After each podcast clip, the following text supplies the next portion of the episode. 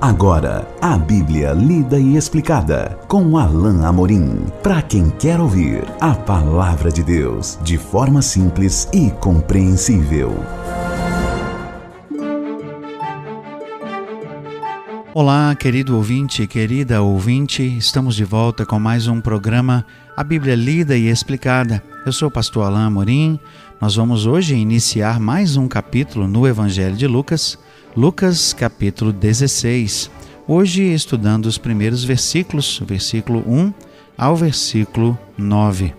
Diz assim a bendita palavra de Deus. Disse Jesus também aos seus discípulos: Havia um homem rico que tinha um administrador, e este lhe foi denunciado como quem estava a defraudar os seus bens. Então, mandando-o chamar, lhe disse: Que é isto que eu ouço a teu respeito? Presta contas da tua administração, porque já não podes mais continuar nela. Disse o administrador consigo mesmo: Que farei, pois, o meu senhor me tira a administração? Então, mandando-o chamar, lhe disse: Que é isto que ouço a teu respeito? Presta contas da tua administração, porque já não podes mais continuar nela. Disse o administrador consigo mesmo: Que farei? Pois o meu senhor me tira a administração? Trabalhar na terra não posso, também de mendigar tenho vergonha. Eu sei o que farei, para que, quando for demitido da administração, me recebam em suas casas. Tendo chamado cada um dos devedores do seu senhor, disse ao primeiro: Quanto deves ao meu patrão? Respondeu ele: Cem cados de azeite. Então disse: Toma a tua conta Assenta-te depressa e escreve cinquenta. Depois perguntou a outro: Tu quanto deves? Respondeu ele: Cem coros de trigo. Disse-lhe: Toma tua conta e escreve oitenta.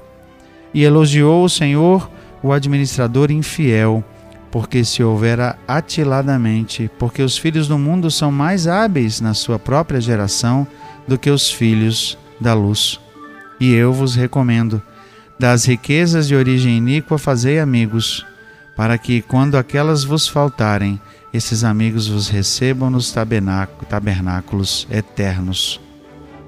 Nós iniciamos esse capítulo de Lucas com uma passagem que é um tanto intrigante, né?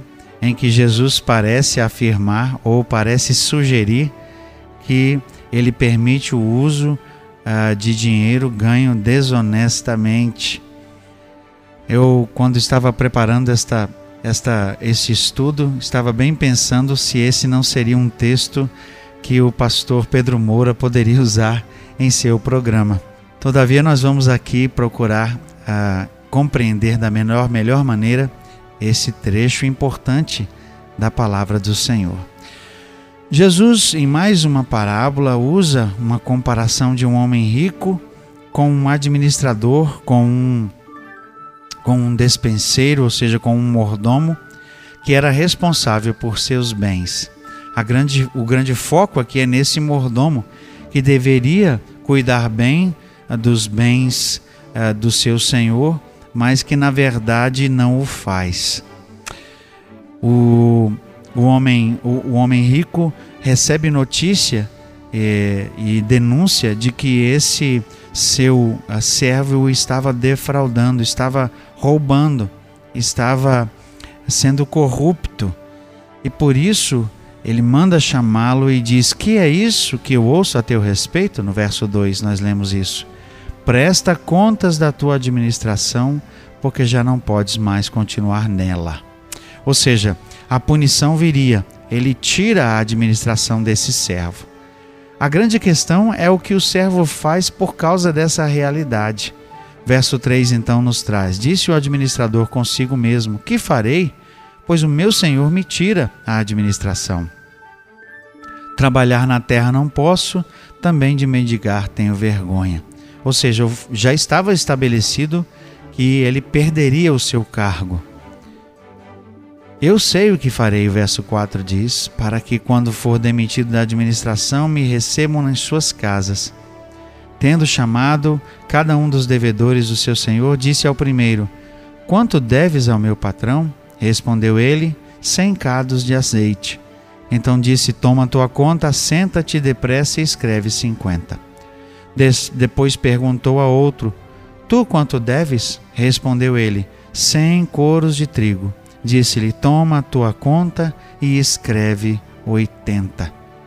E o verso 8 então nos traz um fato importante.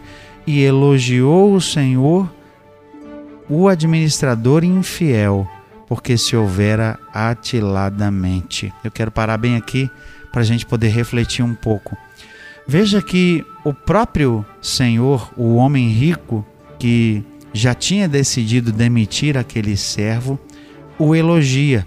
Mas veja que o texto cuidadosamente traz o fato de que aquele senhor ainda o considerava infiel.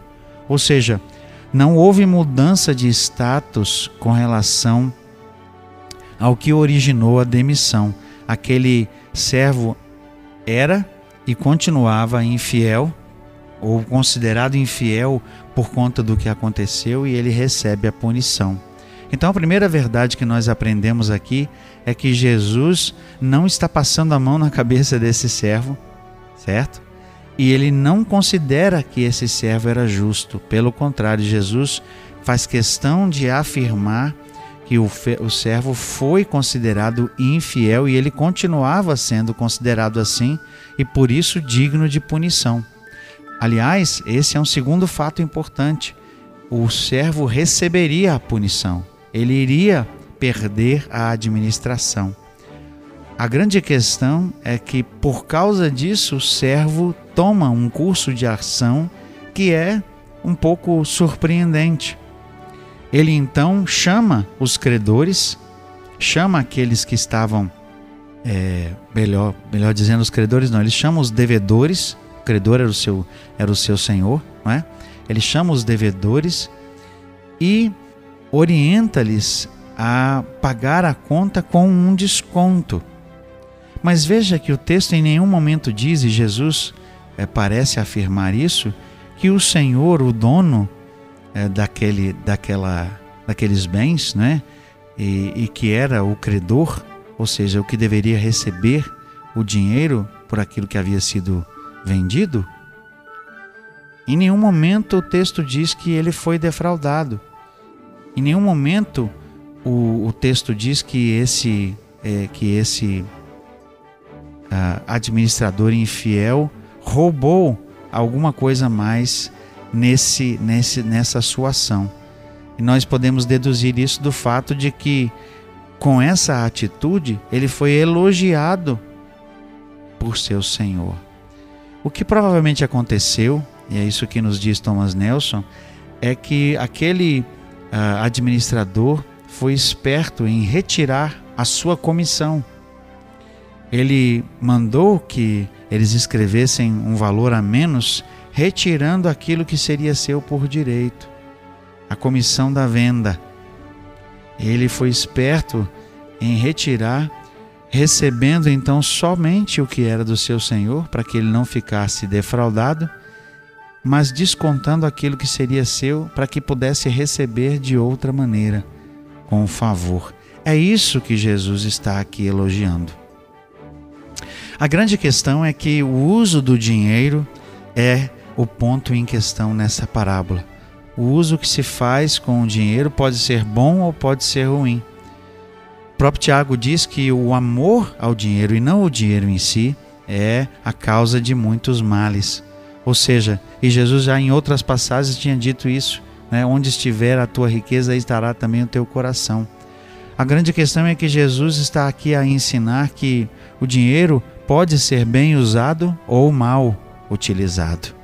E Jesus então elogia e traz esse elogio desse, desse administrador infiel, porque no final das contas ele fez um bom uso com esse, com esse recurso que ele tinha acesso né? e acabou fazendo uma coisa boa que traria benefício para ele depois. É isso que Jesus está aqui a ensinar. No caso da vida cristã, o ensino aqui é o de aplicar o dinheiro para trazer benefícios para o reino de Deus. O dinheiro na nossa vida pode ser utilizado de forma boa e de forma ruim. Ele é, por assim dizer, neutro ele pode ser usado de forma boa ou de forma avarenta.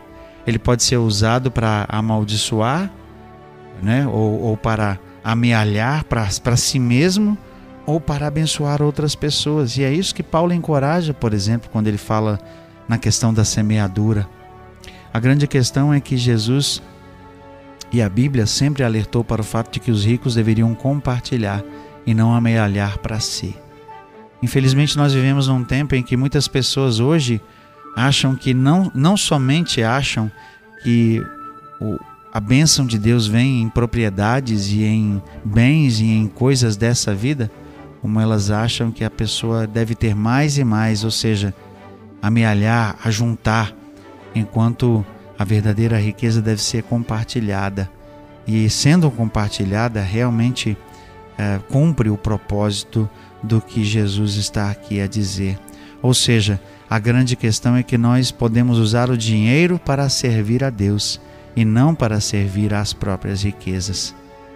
Porque certamente onde está o nosso coração, aí também está o nosso tesouro.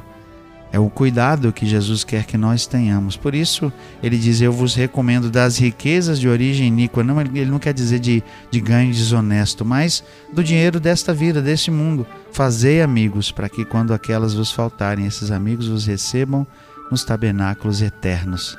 A grande questão aqui é justamente essa: de que as pessoas tirem, tirem um proveito que seja verdadeiro para o reino e usem até mesmo os recursos dessa vida em proveito, em prol do reino de Deus. Chegamos ao final desse trecho, vamos continuar o estudo do capítulo 16 no nosso próximo encontro. Até lá, que Deus abençoe a sua vida. Acesse agora nossa plataforma e baixe os podcasts www.rede316.com.br. A Bíblia lida e explicada com Alain Amorim.